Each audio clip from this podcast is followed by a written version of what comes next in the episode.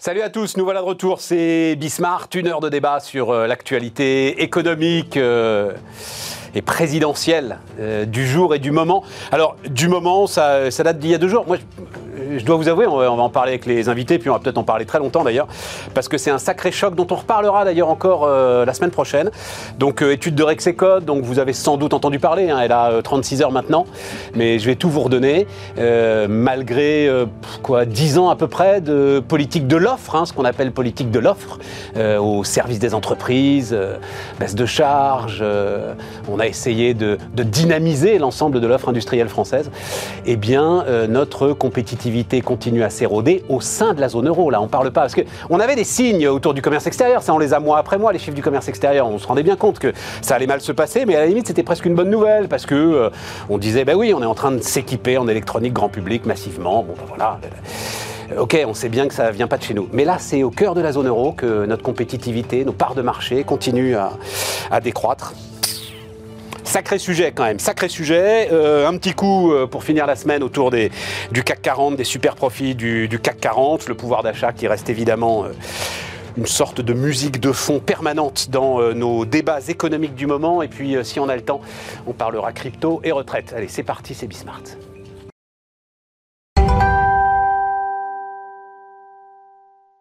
Donc autour de la table, Isabelle Mass, salut euh, Isabelle, Stéphane. associé Vae Solis, Mathieu Courtecuisse, salut Mathieu, président fondateur de SIA Partners, Euh, tu fais partie de ceux, mais justement j'ai envie de t'entendre là-dessus, qui sont censés redonner un petit peu de compétitivité à, à notre industrie. Merci.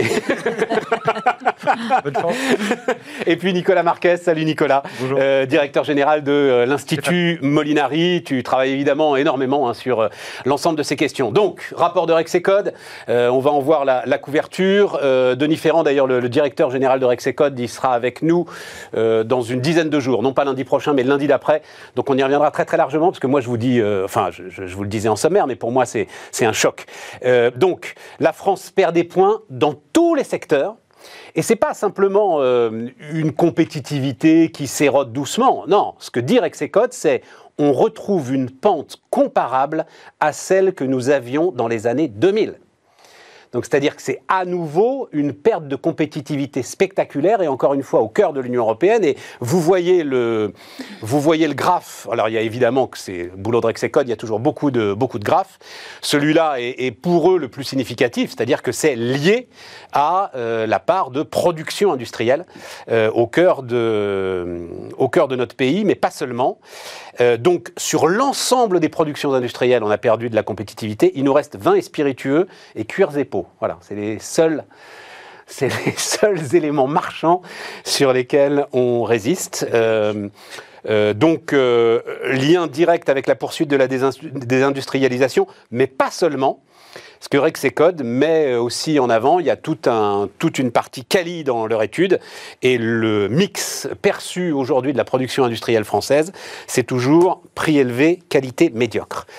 Je le disais, tout ça, Nicolas, tiens, je vais démarrer avec toi. Tout ça après euh, 10 ans de politique de l'offre. C'est-à-dire qu'on fête les 10 ans du rapport gallois.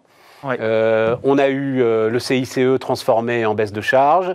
Euh, on a eu ensuite avec Macron toutes les réformes autour du code du travail, de la flexibilité donnée au temps de travail. On a à nouveau des baisses de coûts du travail d'ailleurs. Je ne sais pas si tu le confirmes, mais en termes de coûts du travail horaire dans le secteur manufacturier non marchand, marchand pardon, on est à peu près kiff kiff avec l'Allemagne. Tout ça hein, aujourd'hui? En, en- en net, on est à peu près kiff-kiff. 42 euros de l'heure, je crois, hein, à peu près. hein, voilà, c'est ça. Mais en fait, on parle beaucoup de politique de l'offre, mais vous savez, on- euh, plus on en parle, ça veut, plus le problème subsiste. Parce que quand on regarde les chiffres aujourd'hui, quand on regarde ce que dégagent nos entreprises en excédent net d'exploitation, il y a 41% qui est fiscalisé, parce qu'on a deux couches de fiscalité en France. C'est fondamental. hein. On a la couche traditionnelle, l'impôt sur les sociétés, et là, on est en train de s'aligner. Non, mais par attends, rapport- Nicolas, je te coupe tout de suite. En gros, la baisse de prélèvement sur les euh, dix dernières années, c'est à peu près 55 milliards. Qu'il reste encore. Tu contestes ce chiffre? Je, je conteste l'intérêt de ce chiffre. C'est fondamental parce que on a beaucoup de prélèvements et donc on a fait des baisses de prélèvements pour compenser ça. Mais c'est parce qu'on on a gardé beaucoup de prélèvements. On a gardé deux couches de fiscalité. On a la fiscalité du partage des bénéfices qui est traditionnel. Et là, on s'aligne sur la moyenne européenne. Et on a un autre impôt sur les sociétés qui est mal calculé, qui s'appelle l'impôt de production, qui est pris que la société soit rentable ou pas rentable. Quand on regarde, ça ne devrait pas continuer à se dégrader. Tu sais, au moins ça se serait stabilisé avec 55 milliards. Non, non, parce qu'aujourd'hui, une entreprise italienne, elle paie 23% d'impôts sur ce qu'elle dégage. Une entreprise aux Pays-Bas, elle paie 21%. En moyenne, dans l'Union européenne, c'est 23%. Chez nous, c'est 41%. On a l'impôt sur les sociétés et on a l'impôt de D'accord. Donc on a deux fois plus de fiscalité que nos moyens, que nos voisins. Alors on, parle beaucoup de politique de l'offre parce qu'on a fait une petite politique de l'offre pour améliorer les choses et elle va dans le bon sens. Mais concrètement, l'écart de compétitivité reste majeur parce qu'on n'a toujours pas traité le sujet des impôts de production. On a la fiscalité visible, là on est en train de s'aligner, et c'est bien pour l'attractivité. Mais quand on regarde la compétitivité, il faut regarder tous les impôts que paient les entreprises, moins les subventions qu'elles touchent. Et quand on fait tous les impôts moins les subventions, ça représente 41% de ce qu'elles dégagent avec leur activité économique, contre 23% en moyenne dans l'Union européenne. Mathieu? Euh, ben, oui, moi je Ça reste le sujet pour toi. Moi, je, j'avoue, Nicolas, j'ai des doutes parce que tu as quand même eu une baisse de prélèvement massive et tu n'en vois aucun résultat. C'est pas vrai? Pas le moindre. Ça serait encore pire si on n'avait pas fait ça. Et ah d'ailleurs, si, on, si on a fait ça, c'était pour éviter que le chômage s'emballe. On aurait beaucoup plus. On a 1 300 000 chômeurs en trop par rapport à l'Allemagne. C'est impossible de chiffrer, mais on serait à 1 500 000, 1 600 000, 1 700 000 en trop. On aurait un chômage encore plus élevé.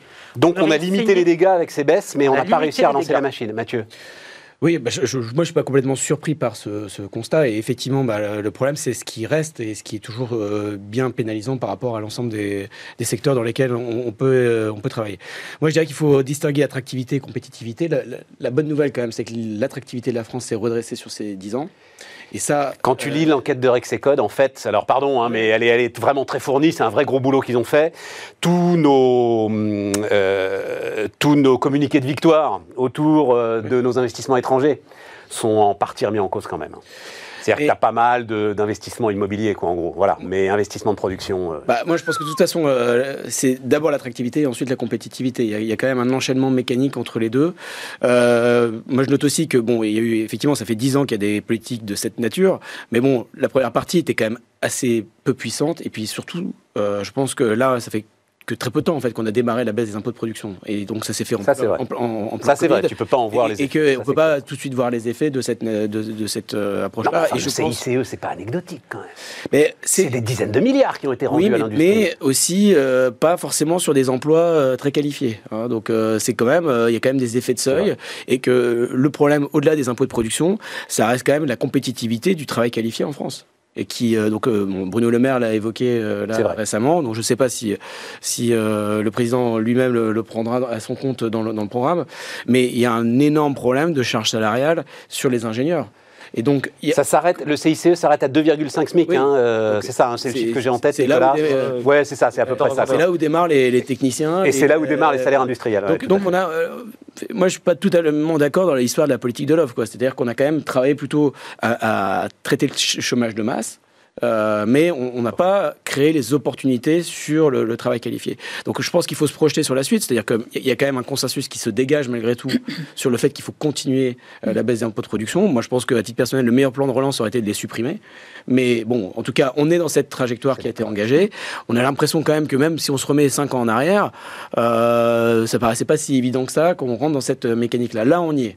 Euh, et, quand même, euh, je veux dire, après, les impôts de production, on sait aussi où ils vont, comment, qu'est-ce qu'ils financent, et, et c'est pas si simple que ça politiquement à faire. Donc là, on est dans cette dynamique-là, et je crois qu'il faut rester euh, positif de ce point de vue-là, mais il faut accélérer là-dessus, et puis travailler sur la baisse du, du, coût du travail qualifié, parce que là, il y a un hum. énorme problème. Isabelle C'est vrai que quand on voit effectivement CICE plus récente baisse des impôts de production, mais aussi les lois El Khomri et les lois Pénicaud sur le droit du travail, très important, ça, quand, même. il y a eu les les, entreprises entreprises ont eu beaucoup d'avantages qui ont été qui ont été remises dans, dans leur camp.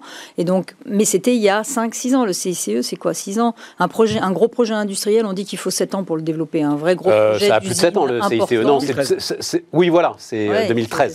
7-8 ans, donc euh, on en a les effets. Après, l'évaluation, quelle est-elle? Il faudrait qu'on ait l'évaluation pour voir si euh, cette, euh, cet effet est direct ou pas, parce que là, on a du mal à le voir. Avec l'effet Covid, ça brouille aussi un petit peu, à mon avis, l'évaluation, parce qu'il y a de l'effet Covid dans ces chiffres-là aussi. hein, donc il y a ça.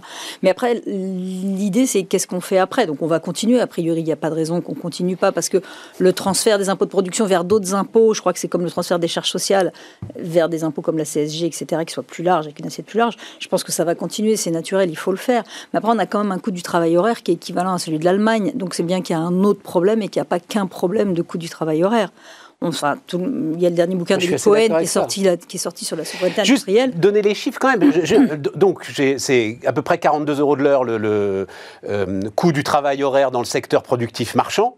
Euh, les Italiens sont. euh, J'ai 39 au- au- en fait. hein, tu dis. Oui, enfin bon, allez, 39-40. Ouais. Les Italiens sont autour de 25-26. Oui, mais si tu te compares à l'Allemagne, Donc ça veut dire si pas tu descendre, ouais, mais si tu veux descendre à 35. 26, laisse tomber quoi. Non, Tu- non, non, tu vois, c'est euh, justement voilà. ce que je te dis. C'est ce que je te dis. Ouais, on, est dans un coût qui est comparable à celui de l'Allemagne et qui sera jamais comparable à celui des PECO, des pays de l'Est, ou à celui de l'Italie. C'est pas la peine. Donc on, on- on est concurrent avec l'Allemagne ou les pays du Nord. Donc il faut produire des produits, c'est ce que tu disais, de qualité. Monter en Donc qualité. on a un travail sur la recherche et sur le- la montée des compétences, qui est celui-là qui est à faire. Donc euh, Eli Cohen vient de sortir son nouveau bouquin. Je sais pas si tu l'as vu sur la souveraineté Il sera industrielle. là lundi prochain. L'idée, c'est ça, c'est qu'est-ce qu'on va, qu'est-ce, que- qu'est-ce qu'on va faire après? On va faire des batteries, on va faire des microprocesseurs, on va faire de la biotech, on va faire des- de l'industrie, d'accord, mais de l'industrie à valeur ajoutée. Donc, il nous faut des compétences à valeur ajoutée.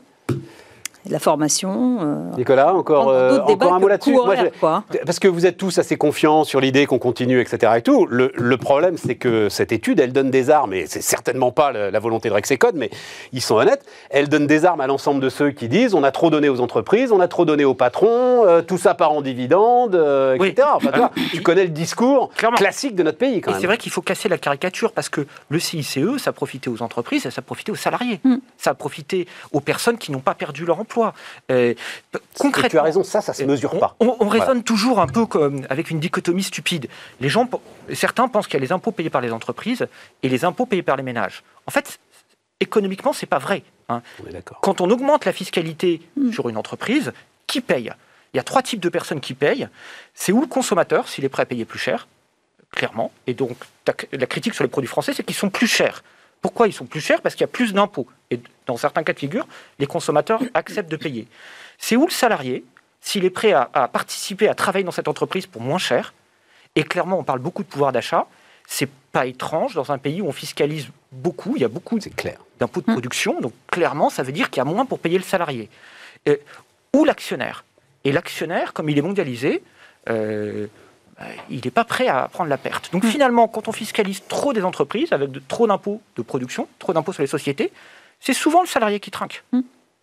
Ouais, ouais, bah alors tu, euh, mais tu nous amènes à nos. euh, euh, autre chose à rajouter, euh, Mathieu, là-dessus? Non, Parce non. que tu nous amènes très bien à nos, aux, aux deux autres sujets qui sont, qui sont connexes, parce que qui sont euh, en partie liés. Donc, effectivement, tout ce qui tourne autour du pouvoir d'achat, donc là, ça y est, c'est principale préoccupation pour 52% des Français. Ipsos Le Monde. Alors, il y a une enquête de l'UNSA. Alors, enquête. L'UNSA, c'est pas. euh, vous n'êtes pas obligé de connaître l'UNSA d'ailleurs, hein, parce que c'est pas le syndicat le plus connu, mais c'est certainement pas euh, le plus révolutionnaire. hein, euh, L'UNSA, moi je me souviens quand à l'époque on discutait avec Sophie de Menton chez Ethique, euh, Sophie m'avait dit une fois, c'est les seuls avec qui je peux parler. Voilà, l'UNSA, c'est vous dire que quand les gars sont quand même assez centristes, peut-être même un peu à la droite de la CFDT. Donc, enquête de l'UNSA auprès de plus de 40 000 salariés, dont une majorité de syndiqués. Et c'est là où c'est quand même super intéressant. Parce que, donc, forte demande de hausse des rémunérations, euh, l'acceptation de la contrainte de modération salariale en lien avec le chômage ne passe plus. Je trouve ça, c'est le premier truc qui m'intéresse beaucoup.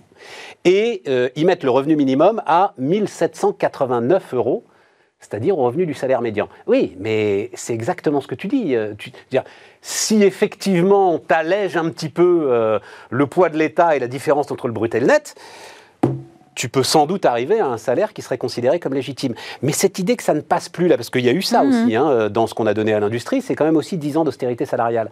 Ça te- ça t'intéresse, Mathieu C'est-à-dire dire arrêtez de nous raconter n'importe quoi. Euh, L'idée qu'avec des salaires bas, on lutte contre le chômage, on n'y croit plus. Oui, et puis euh, je pense que ça se traduit dans l'agenda politique et même dans la campagne telle qu'on est en train de la vivre. Tout à fait. En fait, euh, finalement, le chômage est descendu, euh, dégringolé en termes de, de priorité, et en fait, alors qu'on pourrait promettre la société du plein emploi, ce que les, gens veulent, c'est la société du pouvoir d'achat. Donc en fait, donc c'est exactement dans cette dichotomie-là qu'on est. Et, au fond, bah, les, programmes des candidats sont bien là-dessus, alors que sur un plan macro, on sait qu'il y a trop de pouvoir d'achat en France. Donc euh, par rapport à la, compétitivité réelle et les évolutions de la productivité euh, dans la durée, etc. Donc euh, il y, y, a une équation assez. Comment tu attends, attends, attends, parce que la phrase elle est quand même provocatrice. Là, il y a trop de pouvoir d'achat. Comment est-ce que tu mesures le fait qu'il y ait trop de pouvoir d'achat? Macroéconomisme. Enfin, on voit bien qu'il y a dans la balance des paiements courants, il y a un problème. Bon, voilà, donc, euh, donc euh, il me semble que Parce que cet argent sert à acheter les produits chinois, quoi, pour euh, résumer le truc. Quoi. on voit bien qu'à chaque fois qu'on fait des plans de relance, ou si on donne du pouvoir d'achat, ça va aggraver notre déficit extérieur. Donc bon, on le sait.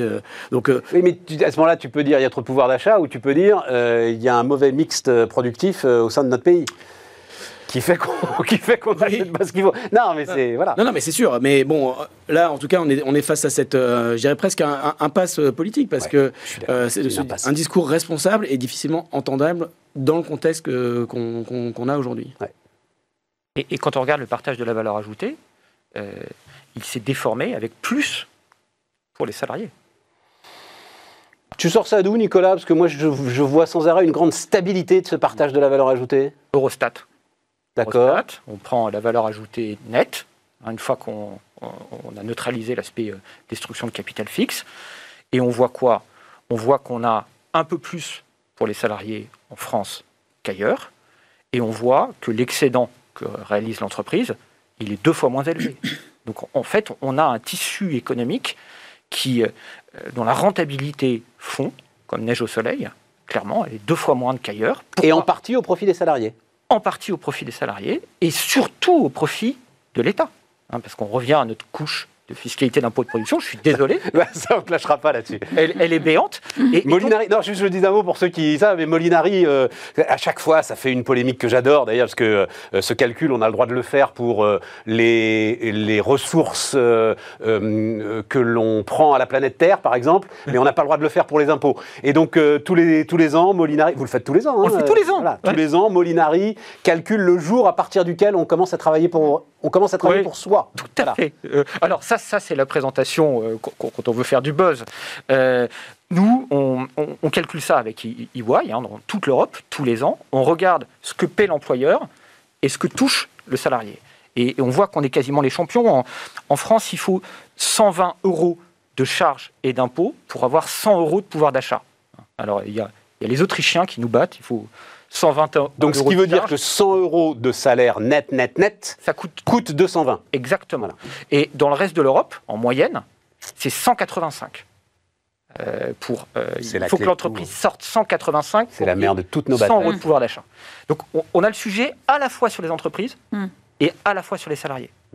Et clairement, euh, c'est notamment le choix de notre modèle social. On finance toutes les retraites qui sont la, la première des, dépenses. Hein on les finance tout en répartition. Ça veut dire que il faut systématiquement appeler tout en prélèvement. On va en parler après des retraites, euh, Nicolas. On va en parler. On va en parler après. Euh, cette question pouvoir d'achat. Moi, sur l'UNSA, ce qui m'a intéressé, c'est une autre question qu'ils ont posée, c'est que, euh, en fait, la, plupart des, des, sondés, 50%, enfin 48% citent l'encadrement des prix des premières nécessités et des loyers. Tu parles quoi du sondage UNSA, comme un des moyens de reconquérir du pouvoir d'achat. Il y a ceux qui disent qu'il faut augmenter les salaires, effectivement, et puis il y a ceux qui disent, en répondant sur deux, qu'il faut encadrer les produits de, de première nécessité. Et ça m'a fait penser aujourd'hui une autre étude qui est sortie, parce qu'il n'y a pas que les partis politiques qui font des, des programmes pour... il y a aussi les associations, et UFC, UFC Que Choisir publie ses 22 propositions pour euh, préserver le pouvoir d'achat. Et qu'est-ce qu'ils disent? Ils disent qu'il faut encadrer ou limiter ou, ou en tout cas euh, réduire les coûts dans la banque, l'énergie et la grande distribution. Que des services, hein, parce que réduire les coûts euh, chez Renault, ça sera plus compliqué, c'est plutôt à Renault de le faire.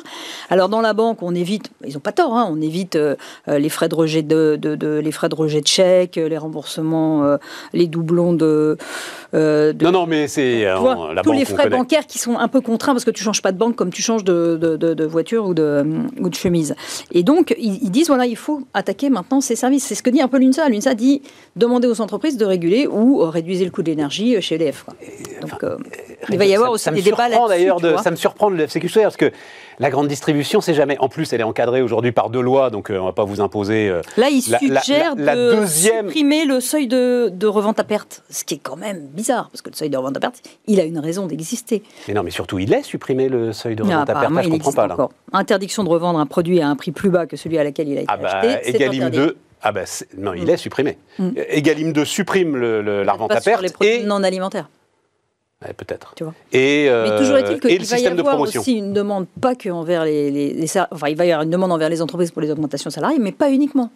Il va y avoir des demandes sur les tarifs, les prix, les prix de l'énergie, les, les tarifs bancaires, etc. Donc il va y avoir plusieurs demandes, plusieurs demandes d'entrée. Parce que c'est vrai que vous dites que d'un point de vue macroéconomique, le pouvoir d'achat, disons qu'on le, consensus, c'est qu'il qu'il s'est stabilisé, voire a légèrement augmenté. hein. Mais sauf qu'aujourd'hui, ça c'était hier. Aujourd'hui, on a quoi? On a une hausse des prix de l'énergie, on a une hausse de tous les produits alimentaires importés, de tous les produits importés, de toute façon, quels qu'ils soient.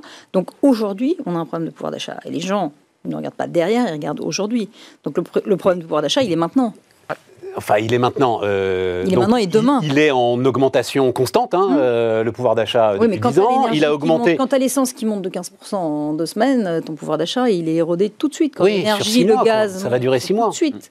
Quand les, Ça va durer 6 mois, Isabelle. Non, c'est étonnant les quand même. produits Et puis- importés, ça va pas durer six mois. hein. Et puis, euh, et puis, ce qui est encore plus étonnant de la part d'une association que, encore une fois, je Hmm. pensais assez sérieuse, c'est, enfin, les prix de l'énergie. Donc euh, là, l'État est en train de dépenser 25 milliards, 25 milliards. Je, me- je ne me lasse pas de répéter ce chiffre pour euh, bloquer les prix de l'électricité pendant 4 mois. Hmm. Et là, il demande la suppression de la TVA sur l'énergie, enfin sur le- sur l'électricité. Tu te rends compte les coûts que ça Ah, bah, implique bien sûr. C'est évident. phénoménal. Mais ça montre juste un rééquilibrage envers une, enfin, une demande vers les entreprises sur le pouvoir d'achat. Mathieu? Oui, non, mais moi, je pense que euh, si on veut rétablir du, euh, du pouvoir d'achat, il faut euh, remettre de l'efficacité dans la, la protection sociale. Donc euh, là, on a et, et d'ailleurs les candidats proposent très peu de choses à part un, des- des- des- un petit peu de réforme de retraite, mais c'est assez marginal. Et il y a quand même cette question qui est fondamentale pour faire l'écart entre le brut et le net. À un moment donné, il faut remettre de l'efficacité. Donc a- Olivier Véran avait parlé de la grande sécu, des choses Mm. comme ça. Enfin, il y a, il y a- il y a un sujet d'inefficacité structurelle en fait des, euh, des régimes de protection sociale. Donc ça, c'est quand même un point important. Et puis le deuxième point, c'est qu'il faut rappeler que le pouvoir d'achat, il peut augmenter à un moment donné qu'à la condition que les gens montent eux-mêmes en gamme. Et donc moi, j'ai présidé une, une task force au, au sein du MEDEF où nous, on a proposé en fait de défiscaliser la promotion. C'est-à-dire qu'en fait, euh, quand tu, euh, tu fais une requalification, tu montes en salaire lié à un changement de poste, là, on peut te proposer une défiscalisation pour recréer l'incitation à se former. Parce que le problème de fond qui est derrière tout ça, c'est que même si tu te formes aujourd'hui, tu fais un effort, eh bien, tu, as- tu gagnes exactement la même chose après cette formation. Tout Donc, à fait. tu n'as pas d'incitation à te former. Tout à fait. Et donc, c'est euh, cette logique de dynamique qu'il faut, c'est la mobilité sociale qu'il faut, qu'il faut travailler. Et puis, le dernier point, c'est sur le pouvoir d'achat, il y a un énorme problème. On, on parle de l'énergie, mais on n'a pas beaucoup de moyens de le piloter. Mm. Par contre, le logement, je suis désolé, mais on entretient de façon structurelle une pénurie de logements qui fait quand même inflater euh, les coûts. Et en plus, on crée des couches normatives euh, absolument délirantes euh, par rapport à ce qui se passe dans d'autres pays. Là, là pour le coup, c'est une responsabilité strictement nationale et qui, qui, qui plombe euh, le, le- Tu sais- le pouvoir d'achat ressenti parce qu'on empêche des logements de se construire. Mathieu, je l'ai re- Hmm. je l'ai retourné dans tous les sens depuis 20 ans, notre crise immobilière. Tu sais pas par quel bout la prendre. Non. À la fin, tu retombes sur la responsabilité des maires, et quand même globalement, qui bloquent le foncier. Voilà. foncier. Voilà. Euh, ce fameux adage, euh, un maire qui bâtit est un maire battu. Voilà, il faut donner au préfet. Au préfet. Ah, ben c'est ce que j'ai pensé aussi. Et, et là, tu tombes sur euh, une impasse totale qui est que ceux qui pourraient le faire sont les députés, parce qu'il faudrait une loi pour créer un état d'urgence, tu vois. Sauf que ces députés, ils sont assez souvent maires, si tu veux. Et donc, Ah ils n'ont aucune envie de voter, Non, tu vois. maintenant, ils sont des détériorés. Ouais, mais ils ont des intérêts tels que, en fait, Mm. tu, ne peux pas retirer. Et, et pour en avoir vraiment discuté en profondeur, mais notamment avec Alain Dinin, tu vois, le premier promoteur de France, retirer le permis de construire au maire serait en fait une erreur. Euh, enfin, tu, tu- tu renforcerais le pouvoir du léviathan étatique Mm. Qui t'amènerait quand même une masse d'âneries. euh, Ouais, mais tu peux faire aussi assez des, des inimaginable. dotations budgétaires au niveau des collectivités territoriales en fonction du rythme de construction. Enfin, il y a des choses. que- bah, en plus, comme on leur enlève, enfin, si on leur enlève les impôts de prod, de toute façon, on peut s'amuser à mettre en place des C'est mécanismes. une autre façon c'est. Euh, de limiter le coût euh, de transformation du bâti existant en nouveau logement, parce qu'il y a un surcoût quand tu transformes du bâti existant par rapport à quand tu construis. Et ce surcoût, c'est vrai qu'il pourrait être défiscalisé ou il pourrait y avoir une, une incitation sur la transformation du bâti Non, existant. non, mais il y a énormément de, il y a énormément de, Il y a de énormément choses de- à faire. Mais en fait, fait, tu Mais sais le jamais par quel bout le reste prendre. Mais pour revenir sur notre débat là, euh, qui est, enfin pour moi, c'est la mère de toutes les batailles, hein, cette histoire effectivement d'efficacité du système social. Tu le vois dans les propositions. Donc, j'ai pris les principaux, les, les- les- ceux qui sont aujourd'hui en, en position d'arriver au second tour. On verra ce qui se passe euh, du côté de Mélenchon si jamais à un moment il émerge. Euh, Zemmour. Donc, mais à chaque fois, c'est la même chose. C'est-à-dire à chaque fois, il crée des systèmes qui permettent d'échapper en fait aux cotisations sociales. Donc Zemmour, c'est possibilité d'une prime de trois mois de salaire sans charge sociale. Pécresse, défiscalisation générale de toutes les heures supplémentaires après la 35e heure. Et Le Pen, exonération de cotisations patronales pour les entreprises qui augmente de 10% les salaires jusqu'à trois fois le SMIC en attendant euh, le programme du, président. Donc c'est ça, c'est l'idée qu'il faut sortir euh, du système social qui pompe la, richesse produite, Ouais, mais sans le transformer, en fait. C'est-à-dire qu'en fait, c'est des mesures, mais qui ne qui sont pas qui transformées. ne règle rien. Qui ne règlent rien. Donc, euh, c'est quand même euh, assez effrayant. Mais moi, moi je Ouais. trouve qu'en tout cas, dans cette campagne, je trouve que finalement, la, la question économique, on a l'impression que c'est quasiment dépoli- dépolitisé. En fait. Oui.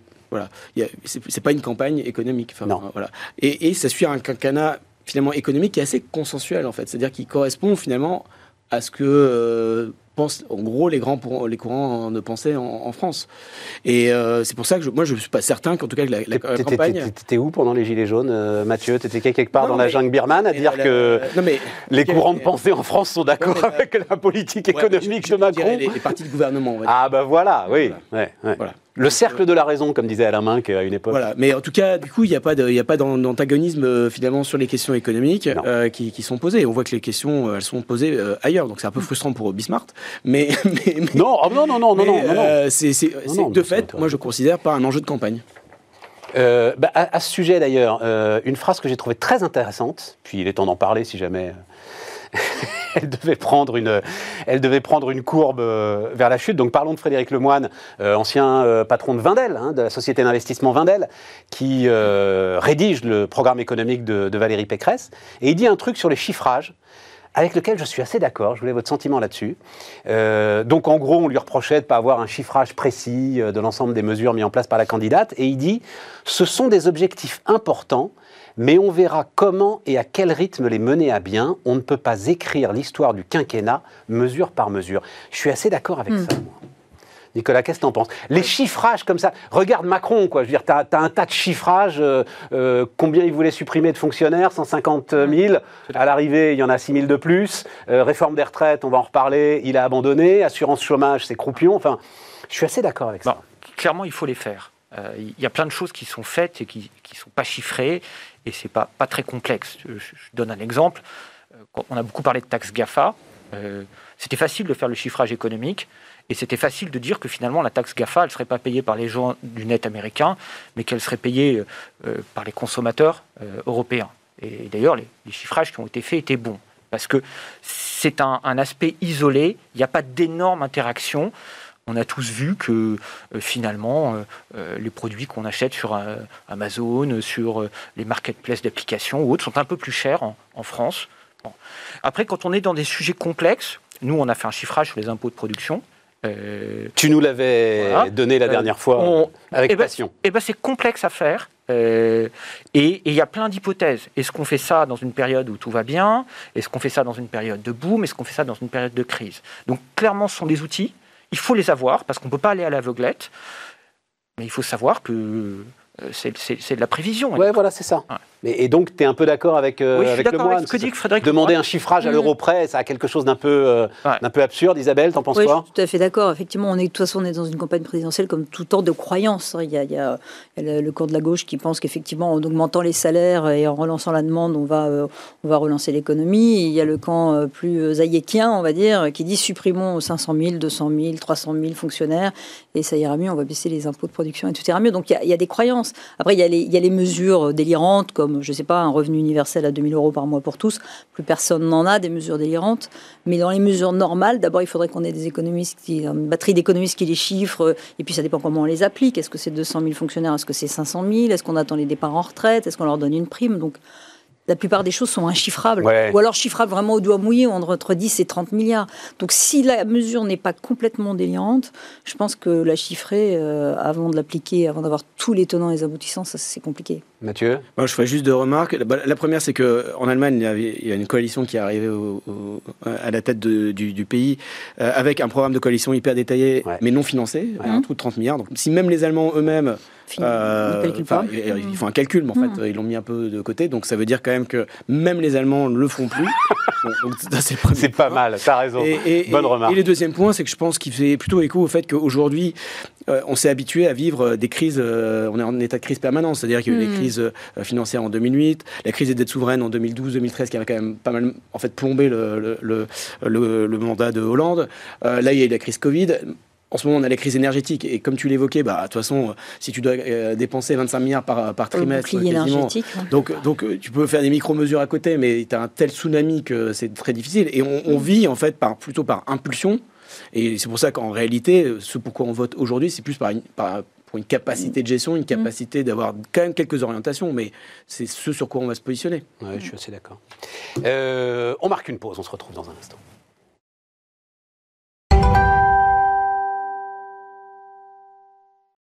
On repart, les amis, euh, on repart. Alors, euh, passion crypto. Alors, il y a deux choses.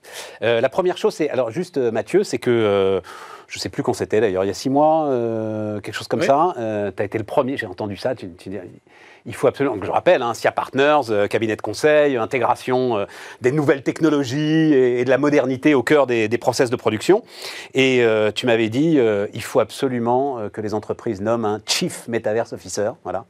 Depuis que tu m'as dit ça, je vois partout des papiers Mm. qui effectivement, euh, effectivement euh, confirment. Tiens, on va voir là euh, si on peut voir l'image, parce que après, il y a la réalité euh, de ce que les entreprises publient sur le métaverse. Et j'avoue, j'ai vu dans les échos donc la, la boutique en ligne euh, du club euh, Leader Price de Casino. Et on l'avait déjà vu, j'avais diffusé la vidéo qu'avait publiée Carrefour quand Carrefour a acheté un terrain dans euh, Sandbox, qui est un des métaverses aujourd'hui accessibles aux entreprises. Non mais c'est ridicule, c'est Atari quand même euh, leurs images, tu vois, là c'est... euh, Parce qu'en fait, c'est des expériences immersives en 2D quand même. Faut- Bah oui, voilà, mais c'est Bon. pas ça le métaverse. euh, bah, c'est c'est une partie des métaverses, mais c'est pas la partie. En plus, bon, que ce soit sur Sandbox ou, ou Decentraland, il y en a un des deux qui a, il y a carrément pas de, de, de roadmap pour devenir euh, en 3D. ouais. Donc, ça, c'est- donc ils seront pas accessibles. Et puis il y en a un autre, ils disent peut-être à un moment donné. Et euh, donc il y a bon, il y a toute une dynamique euh, un peu euh, spéculative euh, qui est derrière. De fait, aujourd'hui, les chiffres de trafic, c'est il y a 600, 700 000 personnes par sur, sur chacun de ces environnements qui, qui, qui se baladent dedans. Donc c'est une grosse agglomération quand même. Donc bon, donc c'est quand même une réalité en termes de, de trafic. Alors Carrefour n'a Euh, pas donné le, le ouais. montant. Il y a une boîte qui a donné une boîte qui fait de la formation en ligne justement dans le métavers. Donc on comprend pourquoi. Qui a donné le montant payé pour acheter un terrain dans le Ouais. sandbox. 4 millions et demi de dollars. Oui, les mecs euh, sont malades. C'est des Champs Élysées. Enfin ça, qu'est-ce ça que c'est que dépend, mais après, si tu, peux, tu peux acheter des petits showrooms à 30, 50 000 dollars et ça, ça se fait très bien. Hmm. Voilà, donc. euh, Mais pour avoir un que- truc en 2D avec mais- un, mais- un gars, enfin, Non, mais surtout, en plus, à un moment donné, ils peuvent tout à fait décider de, de recréer de l'espace complémentaire. Et, et donc, euh, la, la dynamique euh, immobilière euh, traditionnelle, elle est quand même un peu challengée. Enfin, c'est-à-dire pour que nous, l'instant, en c'est oui, voilà, c'est ça. exactement, euh, Ouais. Non, pour l'instant, c'est un peu un pari. on parlait, on parlait, c'est- les, les maires peuvent pas doubler la taille de leur ville euh, du jour au lendemain. Donc, euh, donc il va y avoir euh, des choses comme ça. Après, ce qui est important, c'est c'est les, les flux financiers qui commencent à transiter quand même. Ça c'est clair. Euh, Il y a l'essor quand même des crypto-actifs et, et des stablecoins qui vont arriver là de, de façon assez euh, importante. Et, et donc ça, c'est quand même des éléments, par contre, qui sont euh, euh, très très transformants. Ok. Et, et donc, euh, alors, sondage euh, réalisé par ah, KPMG Ipsos. Et alors là, je suis un peu tombé de ma chaise. Euh, donc, 8% des Français détiennent des cryptos, ok, soit monnaie, soit NFT. Et donc, je ne vais plus dire ce que c'est qu'un NFT, parce que vous le savez forcément, Plus puisque... que de- des gens qui ont des actions en bourse. hein. Ouais. 15% des Français savent ce qu'est un NFT. Je dois vous avouer que là, le chiffre m'a surpris. Et 30% des Français, KPMG Ipsos, hein, euh, c'est un vrai sondage, hein, 30% des Français ont l'intention d'acquérir euh, soit euh, des cryptos, soit des NFT. Isabelle, toi tu dis, ils sont, vous êtes tous en train de devenir fous. cinglés les mecs. Non, vous n'êtes pas fou, vous aimez le casino, c'est pas grave, on a le droit d'aimer le casino. Ouais, voilà, c'est une ça. passion comme une autre. Euh, déjà, c'est- moi, j'arrive pas à comprendre pourquoi on appelle ça des monnaies. Appelons ça des crypto-actifs. c'est Rentrons pas dans ce détail, rentrons Oui, pas mais dans ce c'est débat. important parce qu'une monnaie, je peux faire des choses avec un actif. Si j'achète un tableau, je peux l'exposer chez moi et puis c'est tout. Puis je peux le revendre dans, dans 10 ans éventuellement. Là, on a un actif qui est quand même opaque, hyper opaque, hein, qui est détenu par quelques-uns parce que les mineurs de Bitcoin détiennent 30% du- de l'actif, qui est utilisé par on ne sait qui, euh, les mafias ou le blanchiment, euh, qui pour être produit utilise de l'énergie. Alors on me dit c'est de l'éner- l'énergie verte, mais en fait c'est de l'énergie dont les pays dans lesquels elle est produite ont besoin. D'ailleurs il y a beaucoup de, pays qui commencent à Je interdire le fasse minage. Le débat sur les Et cryptos, donc, si euh, Isabelle, les- c'est pas ça le et des gens qui veulent acheter ça. Et quand tu regardes les détenteurs de ces, de ces produits, parce que le sondage parle des détenteurs, 37% des détenteurs gagnent moins de 20 000 euros par an. Donc ça fait euh, 1500, 1600 euros par, euh, par mois. Et ils sont plutôt très jeunes. Donc c'est juste quelques jeunes qui veulent s'amuser comme ils s'amusent sur les, jeux, les sites de paris en ligne ou les sites de casino ou de Ouais, poker voilà, en ça. ligne. Et ils se disent, tiens, je vais faire un peu de poker en ligne et je vais voir si je peux gagner un peu. Mais c'est pas pour euh, diversifier l'épargne. Après, il y a sans doute une catégorie de personnes, dont je pourrais peut-être faire partie, qui veulent diversifier en se disant, si cet actif, on me dit qu'il va monter, pourquoi pas? Achetons-en. Mais autre chose, moi, qui me perturbe, c'est qu'on on essaye de faire acheter des actions aux Français depuis longtemps et leur dit, il faut investir parce que vous investissez dans les entreprises de votre pays. Et puis en plus, vous toucherez des dividendes dont euh, tout le monde dit qu'ils sont extraordinaires. Donc faites-le. Il y, a, il y a 10 ou 15 des Français qui détiennent des actions en direct. 6. Ouais, 6% voire détention hors assurance vie, voilà. Et, et là, on lance un nouveau truc qui est un peu le casino et tout le monde se rue dessus. Je trouve ça complètement contre-intuitif, euh, alors qu'en bourse, on a quand même une transparence de- de- des comptes des entreprises, euh, une certaine analyse des analystes intéressante. On peut comparer les, les actifs. Nicolas Puis on finance un actif réel. Et on finance un, Vous act- en plus, on finance un actif réel. Toi aussi, ça t'affole Qui n'est pas euh, opaque et Cette qui- passion crypto, là Écoute, m- m- moi je regarde ça euh, intéressé, euh, amusé, mais c'est vrai que euh, mon sujet rejoint plus ce que disait Isabelle. C'est amener les Français sur des actifs réels qui, financent le développement économique. hein, parce qu'on on- on a un vrai sujet. et on a aussi un vrai sujet de pouvoir d'achat. On en reparlera sur les retraites. Quand on quand on épargne, on Si on a le temps, je suis pas sûr. Ce sera peut-être la prochaine fois. on, on- fait des plus-values et, et donc c'est quelque chose qui se rend service à soi et qui rend service aussi à la collectivité parce qu'on aide des entreprises euh, à se développer, euh, euh, à créer la richesse, euh, qui enrichit à nouveau les, les États parce que ces boîtes payent des impôts, qui enrichit les salariés parce que ces, ces boîtes payent les salariés. Et donc on est dans un écosystème vertueux. Je suis pas sûr qu'il y, ait- qu'il y ait ça avec les cryptos et les NFT. Bah, moi, je trouve ça Mathieu. intéressant ce, ce développement-là parce qu'on voit en plus qu'en France, euh, enfin en tout cas en Europe, les, les établissements financiers ils essaient de bloquer quand même l'accès. euh, Total. Voilà. Alors qu'aux États-Unis, c'est pas du tout le cas. Euh, au contraire, les, les établissements financiers sont en train d'accompagner ces mouvements-là. Donc, euh, je trouve que c'est Ouais, presque mais- une forme de hmm. défiance à la fois. Ça euh, dépend. Quand on voit les Anglais qui sont quand même des gens qui ont, qui ont une très bonne réputation dans la finance, hein, c'est pas, c'est quand même Londres, c'est la grande place financière européenne. Le gouverneur adjoint de la Banque d'Angleterre a comparé ses actifs à des actifs qui, qui ressemblaient à ceux de, des prêts hypothécaires avant la crise de 2008, parce que maintenant on y introduit de l'effet de levier. Donc on a un actif que la plupart des gens ne comprennent pas, faut être honnête. Et on y met des effets de levier, on crée des instruments financiers à fort levier avec sur la base de ce sous-jacent. T'as mais- compris. C'était les, le- prêts hypothécaires Isabelle, en il dit 2008. ce qu'il veut, le gouverneur de la Banque d'Angleterre. La réalité, Mathieu a Oui, raison, non, c'est il que souligne le risque euh, systémique. les indices boursiers américains intègrent euh, aujourd'hui euh, les cryptos, que les deux principales plateformes d'échange de cryptos sont cotées euh, à Wall Street, Mais- que Goldman Sachs euh, permet à ses clients aujourd'hui d'avoir des comptes en crypto. Donc, euh, Oui, c'est- Mais les Euh, grandes banques c'est qui détenaient des passe. hypothécaires en 2008, ils faisaient ce qu'ils voulaient, euh, ce qu'elles C'est autre voulaient chose. aussi. Mais, mais- hein, non, non, mais ce que dit Fannie euh, Mathieu, euh, n'avait pas de problème en 2007. Oui, mais c'est un autre sujet. Euh, ce qu'il dit, c'est que c'est vrai que les Américains accompagnent aujourd'hui Ouais. ce mouvement. Et puis euh, parce qu'il y a un mouvement de plateformisation aussi qui est en train de se développer sur le plan technologique, qui a quand même une valeur ajoutée euh, concrète sur un certain nombre de processus. Après, il faut regarder aussi, euh, voilà, donc euh, nous on accompagne des banques américaines aujourd'hui sur le, le développement de, de- de- de ça, et, et on anticipe un cadre réglementaire de la SEC qui Mm. est en train d'être discuté. Donc nous on travaille déjà sur ce cadre réglementaire qui va arriver là-dessus, et puis d'ailleurs sur les stablecoins, il va arriver également. Alors, ce que je lisais sur. Alors, juste une petite euh, explication, on a peut-être besoin euh, stablecoin. La stablecoin, au contraire euh, de la crypto basique Hmm. type Bitcoin, elle est liée à une monnaie. C'est une vraie monnaie. J'ai lu, pour le coup, que la réserve fédérale, ça ne lui plaisait absolument pas. Qu'à la limite, avec les cryptos, elle, pourquoi pas, elle pouvait regarder ça. Que en revanche le dollar c'est le dollar et que personne ne répliquera le dollar. Est-ce que Euh, c'est c'est quelque pas tout- Alors, c'est vrai que en fait, la Fed n'a pas de projet réel de e-currency, ce qui n'est pas le cas de la BCE. Ce qui est pas le- euh, exactement. qui veut- qui veut- mais en fait, pour moi, l'analyse, c'est que les Américains ont décidé de le déléguer aux boîtes de tech, le D'accord. fait de créer cette, euh, cette interface de stablecoin. Mais une, une stablecoin, en fait, c'est un, compte à vue. C'est- Hmm. c'est- Oui. c'est pas donc en fait donc ça, va être ça va être aussi régulé. Parce qu'en fait, il y en a qui peuvent aussi générer des intérêts. hein. Aujourd'hui, euh, sur euh, Alibaba, en fait, on, on a des intérêts sur sa, sur, sur, sur, sur- sur sa monnaie euh, euh, qui est inclus ou, Mm. ou chez, euh, chez Tencent. Donc ça, ça existe déjà. Donc c'est un compte à vue rémunéré, en fait, Mm. une stablecoin. C'est comme ça qu'il faut le voir techniquement. Ça, c'est pas Donc il y aura un, un cadre réglementaire. Et la question, c'est est-ce que c'est les banques euh, centrales qui elles-mêmes émettent ou est-ce qu'elles le délèguent à des acteurs privés? Ouais. Voilà. Ah. Donc, je pense que la, La question- BCE effectivement travaille sur sa Voilà, fameuse monnaie digitale de banque essaie centrale. d'accélérer son, Et c'est ce que dit effectivement le, le Euh, gouvernement de la, le gouverneur de la banque anglaise, c'est qu'il faut réguler et réglementer pour Ouais. éviter euh, des dérives et des, et des cracks. Mais en tout cas, euh, l'agenda réglementaire, il est enclenché. Et, et de fait, les- le Bitcoin, c'est juste un crypto actif. Bon, voilà, c'est un actif Mm. et il va être régulé comme, euh, comme, le n'importe reste. C'est tout. Mm. Bon, moi, je ne vois pas de, de problème de fond. Alors après, on peut questionner euh, le bilan énergétique, on peut questionner. Oui, oui, La rentre volatilité, surtout. non, non, non, non, mais là on n'en sort pas. C'est un autre, un pas autre sujet. un d'accord. Et autre après, ce qui serait intéressant, c'est de commencer à regarder quel est le nombre de boîtes qui commencent à avoir des, Hmm. des tokens ou des, des, des, des, euh, des cryptoactifs dans leur propre euh, bilan. Et c'est ça qui va commencer à être aussi intéressant. Et de fait, les banques américaines. C'est là où ça va devenir vraiment dangereux, tu vois. C'est là où je commence à vraiment m'inquiéter. Jusqu'à présent, bon, que, faudrait une- je suis d'accord avec Isabelle que Non, des mais- gars achètent un ticket de casino, à la limite, Alors, pourquoi il faudrait pas. une autre session, mais euh, nous, Mais on si tu mets ta réfléchit- trésor en bitcoin, Non, mais on réfléchit avec des clients sur la tokenisation des bonus. Tu vois et en fait, parce qu'en fait, non, non, non, mais alors, c'est, on évoquait euh, des, des- des mesures de, de, de, de candidats pour euh, échapper au système de la protection sociale. Mais en fait, quand tu commences à rémunérer des salariés en token, c'est un- comme c'est un actif, tu, tu n'appliques pas les charges sociales euh, dessus, ou tu peux avoir même un régime fiscal qui soit différent, qui soit pas du revenu du travail. Ok, donc on- on- il commence à y avoir des entreprises qui réfléchissent à, à tokeniser une partie. Mais c'est pas euh, possible. ah bah, C'est un avantage boîtes en nature ou pas ah bah, Qu'est-ce qui s'est passé avec Lionel Messi? Euh, Le PSG, je crois, c'est une boîte française.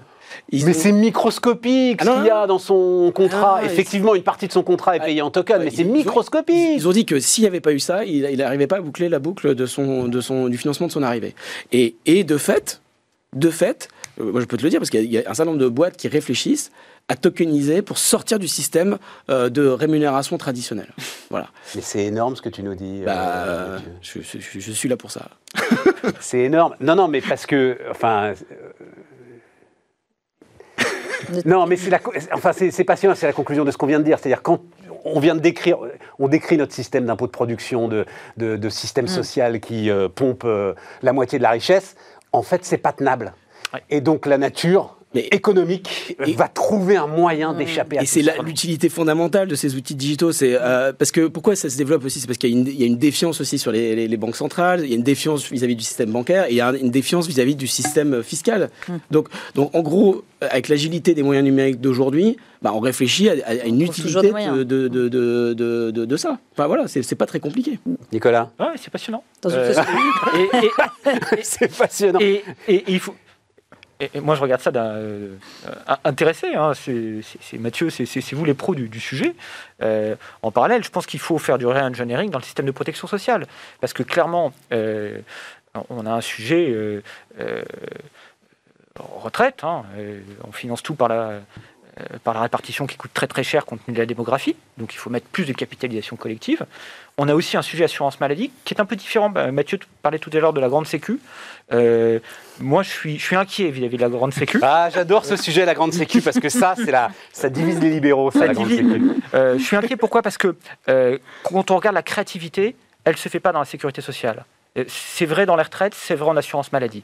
La créativité, euh, elle se fait dans les complémentaires. Oh non, Nicolas, non, je t'en prie. Si, Oh non, c'est pas possible. Créativité de quoi? Si. Mais où est-ce que tu vois de la créativité Qui- T'as une petite boîte comme Alan, là, qui te les pulvérise en deux temps, trois mouvements avec des applications qui marchent parfaitement et des remboursements D'accord, 24 heures. D'accord, mais Les gars, ils sont installés depuis 25 ans sur le plus gros des fromages de la République. Ils bougent pas une oreille. Et ils ne font que des coûts supplémentaires. C'est 8% de coûts supplémentaires de l'ensemble des dépenses de santé, les mutuelles, quand même. c'est pas vrai. Non, Nicolas. C'est- prendre le sujet par le petit bout de la lorgnette. Quand on, quand raison. regarde qui a créé euh, tous les mécanismes vertueux de prévoyance, c'est des acteurs type les sociétés de secours mutuels, type les assureurs, ils savaient calculer. Et quand on regarde ce qu'on fait depuis 45, on a sacrifié toute la prévoyance. On nous fait des plans endométrio, c'est le dernier, euh, périodiquement tout le temps. Pourquoi on fait ce genre de plan? Parce qu'en fait, l'usine centrale, la sécurité sociale ne sait plus faire de prévoyance. Elle ne sait plus calculer. On a bien vu. Moi, j'ai un masque. On n'avait pas de masque au début. Ça coûtait rien par rapport au désagrément de Covid. Tous les sujets sont comme ça. Parce que les mutualistes, ils avaient des masques, non pas plus. Mais les, mutualistes, ils, faisaient, ils, savent faire la prévoyance.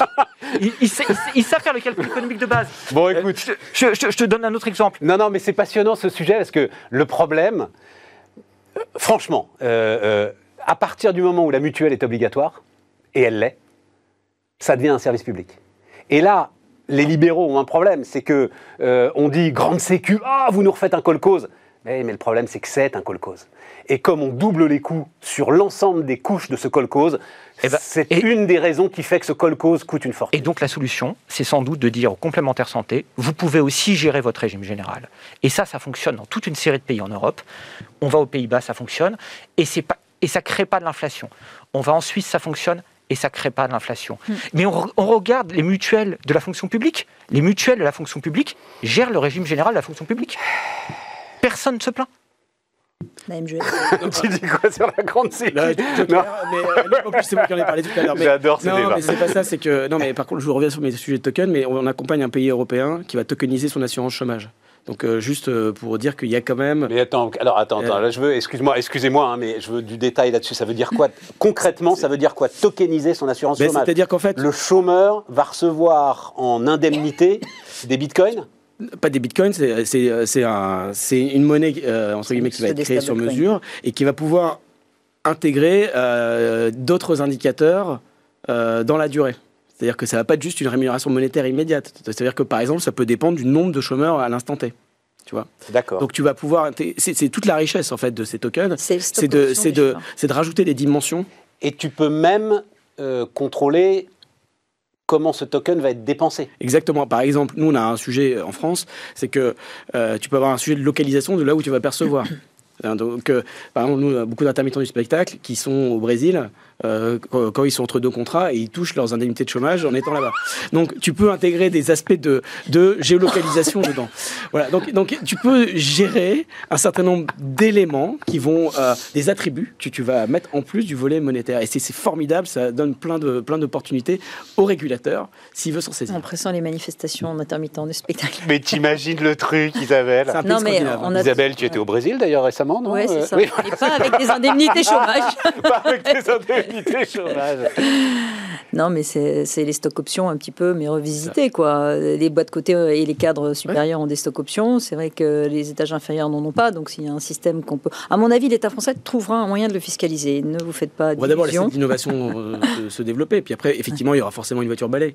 Mais euh, l'idée, c'est effectivement de, c'est d'avoir une approche différente de la mmh. rémunération. Et tu peux aussi mettre des, indicateurs euh, différents, mmh. comme c'est fait pour Messi avec des ventes de, maillots de foot, etc. Enfin, des, des recettes. C'est-à-dire que tu peux indexer une partie euh, de, de, sa rémunération en fonction d'indicateurs de performance. Et alors appliqué au chômage, ça donne quoi? Le, Ben, ça, peut dire, ça, peut, ça veut dire qu'en fait c'est comme... Le nombre d'offres d'emploi auxquelles le chômeur a répondu euh, Exactement. Voilà, c'est ça. Euh, et, et, Les formations qu'il a accepté de faire ou pas. en fait, tu as une traçabilité et une interaction avec des workflows en fait, de l'extérieur. C'est-à-dire que tu vas pouvoir faire intervenir dans le cycle de paiement d'autres personnes hmm. qui sont dedans. C'est formidable. Nicolas, ça t'intéresse? Moi, ça m'intéresse. Alors, et toute la démarche euh, monnaie digitale de Banque Centrale, elle intègre ça aussi. C'est-à-dire que, euh, alors, euh, on tombe sur hélicoptère monnaie, hum. et à un moment, c'est la possibilité qu'aura la Banque Centrale d'aller envoyer de l'argent directement, vers les publics cibles qu'elle veut soutenir, et non plus d'arroser budgétairement les États en soutenant leurs dettes. Et, le mettre sous condition avec des attributs qu'on bien, sûr, bien sûr. C'est vraiment génial. Mais, effrayant. C'est le Léviathan. Ça, c'est le Léviathan. Ah ouais, le Léviathan. Mais, mais, quand on regarde, euh, on, parlait de l'innovation complémentaire. Tu participes à la mise en place d'une dictature effrayante.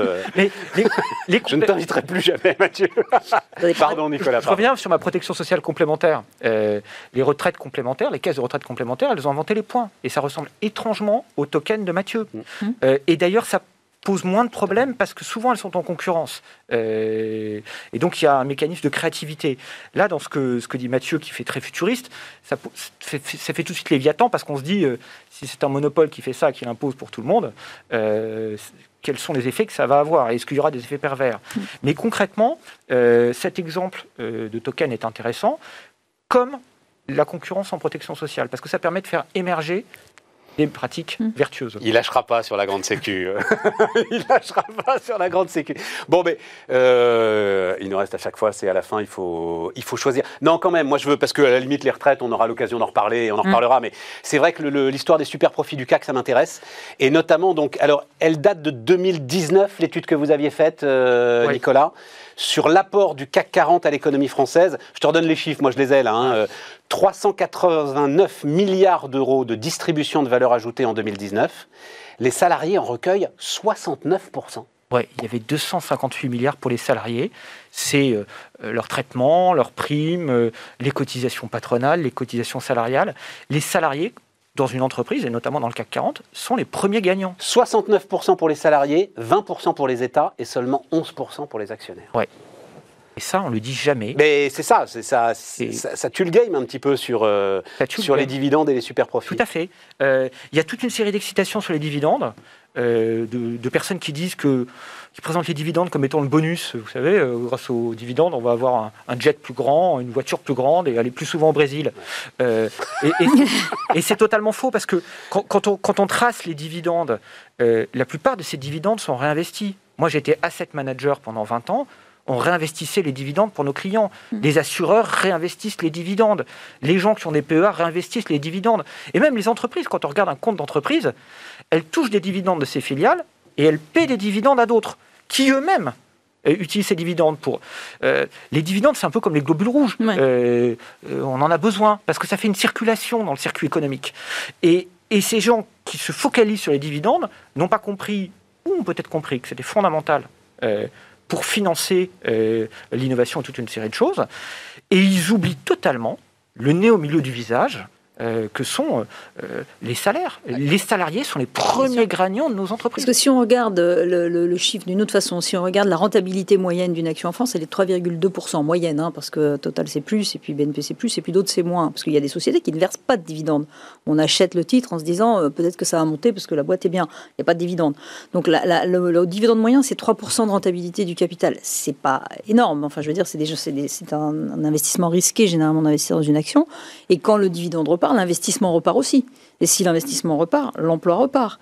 Et là, on voit que les entreprises qui ont beaucoup de versés de dividendes, je crois que c'est Carrefour, LVMH, Capgemini et Vinci qui sont parmi les records, euh, c'est aussi parmi les plus gros recruteurs de France. Et si l'emploi repart, c'est bien aussi grâce à ces gens. Donc, je vois pas euh, le débat sur les dividendes. À chaque fois, il me laisse un peu euh, voilà, Mais oui, mais pourtant, il, euh, il, Mais revient, 3,2% de rentabilité du capital. il revient de manière permanente. Ouais. Et, et en plus, quand on touche un dividende, on s'enrichit pas. Parce que, imaginez, vous avez une action d'une entreprise, elle vaut 100. Elle vous distribue 3 dividendes.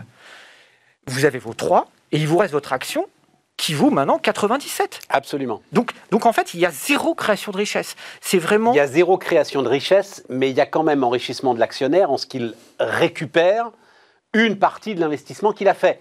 J'ai aucun problème avec ça. C'est notre- Mais il récupère de manière directe, ça y est, c'est à lui, liquide, Ouais. Et il paye des l'investissement qu'il a taxes fait. sur les dividendes, sauf s'il est en fait. PEA et encore. et il paye 30%. Et, donc il paye 30% et donc il reverse encore. Alors, Voilà. Dans vos calculs, peut-être que c'est intégré, la- C'est le intégré. reversement de l'État. Voilà. Ah oui, fais leur confiance, c'est intégré. Ah. Est-ce que les rachats d'actions, ils sont intégrés dans les calculs là? Parce qu'il peut y avoir quand même un, un petit biais, parce que euh, c'est une façon de rémunérer l'actionnaire. Ouais. euh, et qui n'est peut-être pas euh, dans le calcul qui est présenté là, me Ouais. semble-t-il. Le rachat d'action, il fait de la plus-value, en fait. Oui, mais il de te fait, génère... euh, ouais, mais de fait, euh, c'est euh, ah. une rémunération de l'actionnaire. euh, Indirect. de- Ah oui. Et, et Enfin, c'est une rémunération de l'actionnaire s'il décide de vendre. Si Bah, le cours monte et qu'il ne vend pas, c'est pas une rémunération Ouais, cas, l'actionnaire. ça crée une plus-value latente. Ça crée une euh, plus-value. Latente. Mais dans la distribution en fait euh, du coup du, du profit, on va dire, il faut quand même prendre en compte aussi euh, les rachats. Le rachat d'actions, il n'est pas positif à long terme parce que si vous rachetez vos actions, vous ne vous, vous, vous servez pas Alors, de cet argent pour investir. Et, donc, et euh, moi, je crois qu'en fait, il vaut mieux une. Enfin, moi, je, positif je- court je- terme. je pense qu'il y a un sujet sur les rachats d'actions quand même. Ça, ça démontre euh, parfois l'absence de projet Mhm, de développement euh, d'un certain nombre d'entreprises. Et je trouve que c'est plus préoccupant parfois Bien que euh, du versement de dividendes en, en lui-même, qui est un, un mécanisme simple et transparent. Quoi. Tout à fait. Mais euh, en tout cas, il faut, il faut, à mon avis, bien regarder si c'est si c'est dans le calcul ou pas. Non, je, ou alors je sais pas, bah, c'est c'est Nicolas qui a fait le, clairement, le calcul. dans le calcul, on n'intègre pas les rachats d'actions. Ouais, d'accord. Parce que ça génère de la plus-value et on n'intègre pas la plus-value. On a, le, le débat, il est sur les dividendes. Mhm. Mais, mais cette... Et le Bitcoin ne verse pas de, de dividendes, tu sais ça. euh. Oui, mais enfin, euh, tu veux regarder combien il a pris euh, Et combien il a sur les quatre dernières années. sur- Ça oui, dépend voilà. à, quel, à quel moment tu regardes. Tout dépend à quel niveau tu rentres. Ah ben ça, c'est comme euh, voilà C'est comme- l'ensemble de, Non, de non, ces mais actifs. ça, Mais c'est- c'est- cette idée, quand même, juste pour finir notre débat là, qu'on n'arrive pas euh, dans notre cher et vieux pays. On a commencé sur notre perte de compétitivité, sur euh, l'idée d'un commerce extérieur qui se dégrade. On a là, euh, j'en sais rien, la FEP, c'est enfin les grandes entreprises. On a là 50, 60, 70 entreprises qui cumulent tout, quoi. Qui euh, c'est la tête de la recherche privée, c'est les meilleurs salaires et les meilleurs emplois, c'est notre capacité encore à exporter. Ils n'arrivent pas, mais je pense, tiens, c'est une question pour toi, Isabelle, parce que c'est un peu de leur faute en matière de communication. Je veux dire, il y a, par exemple, il y a zéro communication sur les dividendes. Tu vois, tous les ans, Bah, tu que la- sais que la polémique On va n'arrive monter. pas à communiquer positivement sur les dividendes. Aujourd'hui, les, mais les enfin, entreprises qui versent beaucoup de dividendes, ouais, tu sais, parfois la communication ne fonctionne pas. Euh, on n'arrive pas à communiquer de façon positive parce qu'en France, on a un ressenti contre. euh, on n'a pas un ressenti contre le bitcoin et le casino. Le casino, c'est super, c'est génial. Mais euh, gagner de l'argent parce qu'on a gagné 3% sur un investissement qu'on a fait, c'est pas bien. Gagner 0,5% sur un livret A, c'est génial. Enfin, en tout cas, on est content. Gagner 3% sur une action euh, X ou Y, je ne vais pas citer d'entreprise, c'est pas bien. Je ne comprends pas pourquoi, j'y arrive pas. Et, et c'est pas une question Bah, de au communication. boulot. Les gros dividendes des boulot, banques, les gros dividendes des banques qui sont parus, au lieu de se dire c'est bien, on a des banques qui sont championnes d'Europe et qui donc à terme vont peut-être participer à la consolidation européenne du secteur bancaire que certains euh, voient venir. Donc c'est super, on a les champions européens. Ben non, on se dit nos banques elles ont trop de dividendes, ça va pas, c'est pas bien. Euh, donc c'est compliqué. Hein. Je vais modérer. Pourquoi Et Total, quand euh, fait- il fait un super dividende, qu'est-ce qu'il dit? Il dit je vais donner 100 euros Tiens, euh, pas de si- chèque consommation pour rendre un peu d'argent. Tiens, je voulais vous montrer ça d'ailleurs. Qui me donne une action totale, moi, je Je serais sais pas si on a le, si on a l'image. C'est vrai que j'avais oublié, mais je suis pas du tout sûr qu'on l'ait. Bon, peu importe, parce que Total publie euh, la façon dont ils vont pivoter sur euh, leurs énergies. C'est très spectaculaire, quand même. Très spectaculaire. Et avec ça, il faut de l'argent pour ça. Il faut Exactement. investir. Exactement. Alors, je- alors, je vais Nicolas. modérer ce que dit Isabelle, ou plutôt compléter avec un autre aspect. Il y a beaucoup de bruit sur les dividendes, on est d'accord. À chaque fois qu'il y a des dividendes, il y a des gens pour les critiquer. Mais il y a aussi beaucoup de gens qui, qui parlent bien des dividendes. Vous allez au conseil d'administration des caisses de retraite. Et là, ils vous disent, ben, voilà, on, on a, on, a, on a réussi à préserver notre point parce qu'on a fait euh, du rendement euh, et notamment des dividendes. Euh, c'est vrai chez les pharmaciens, euh, c'est vrai l'établissement de retraite additionnelle à la fonction publique. hein. Qui est en voie totale, là. Regardez et- ça, c'est spectaculaire. Vas-y, vas-y, et- continue. et donc, euh, Laissez-le pendant que En, fait, euh, il y a beaucoup de personnes qui comprennent l'intérêt des dividendes. Euh, Oui, enfin, sauf que j'ai pas entendu euh, oui, parce qu'on les les entend. patrons de ces caisses de retraite on les- venir on- dire à la on les télévision entend à jamais. 20h Mais, mais c'est le dividende qui paie vos retraites. J'aimerais bien. quand ils rendent compte euh, à leur euh, à leur sociétaire, T'as raison. ils l'expliquent. Bah oui. Euh, C'est-à-dire qu'on entend ceux qui braillent, mais il y a aussi une- un grand nombre de personnes qui comprennent l'importance de C'est ces ceux qui connaissent effectivement la bourse et qui sont épargnants euh, en, en Ouais. actions connaissent le, Ou tout effectivement, la simplement qualité. sociétaires de leur Mais on mutuelle. est très peu, Et 6%. Ils se déplacent, euh, euh, ils votent euh, pour le conseil d'administration de leur caisse, ils s'impliquent dans, la, dans- dans la vie de, euh, dans la vie sociale. Les amis, merci pour tout. Pas encore au CAC 40, euh, Mathieu, bientôt. J'espère. Bientôt. c'est une ambition. Exactement. Et, et Sandek, c'est une ambition? Au CAC 40 CAC Non. 40, c'est peut-être un peu gros. C'est un peu gros quand C'est même. un peu gros. C'est un peu gros. SBF 120 avant ça. Oui, Ouais, c'est voilà, possible. Merci à tous. Euh, demain, donc, euh, Aurélie Planex. Et nous, on se retrouve lundi. Tiens, lundi, d'ailleurs, on aura alors une série de thématiques la semaine prochaine.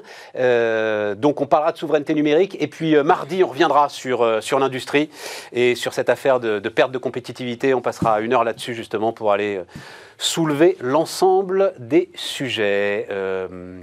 Bon week-end à vous. À lundi. Demain, Aurélie Planex.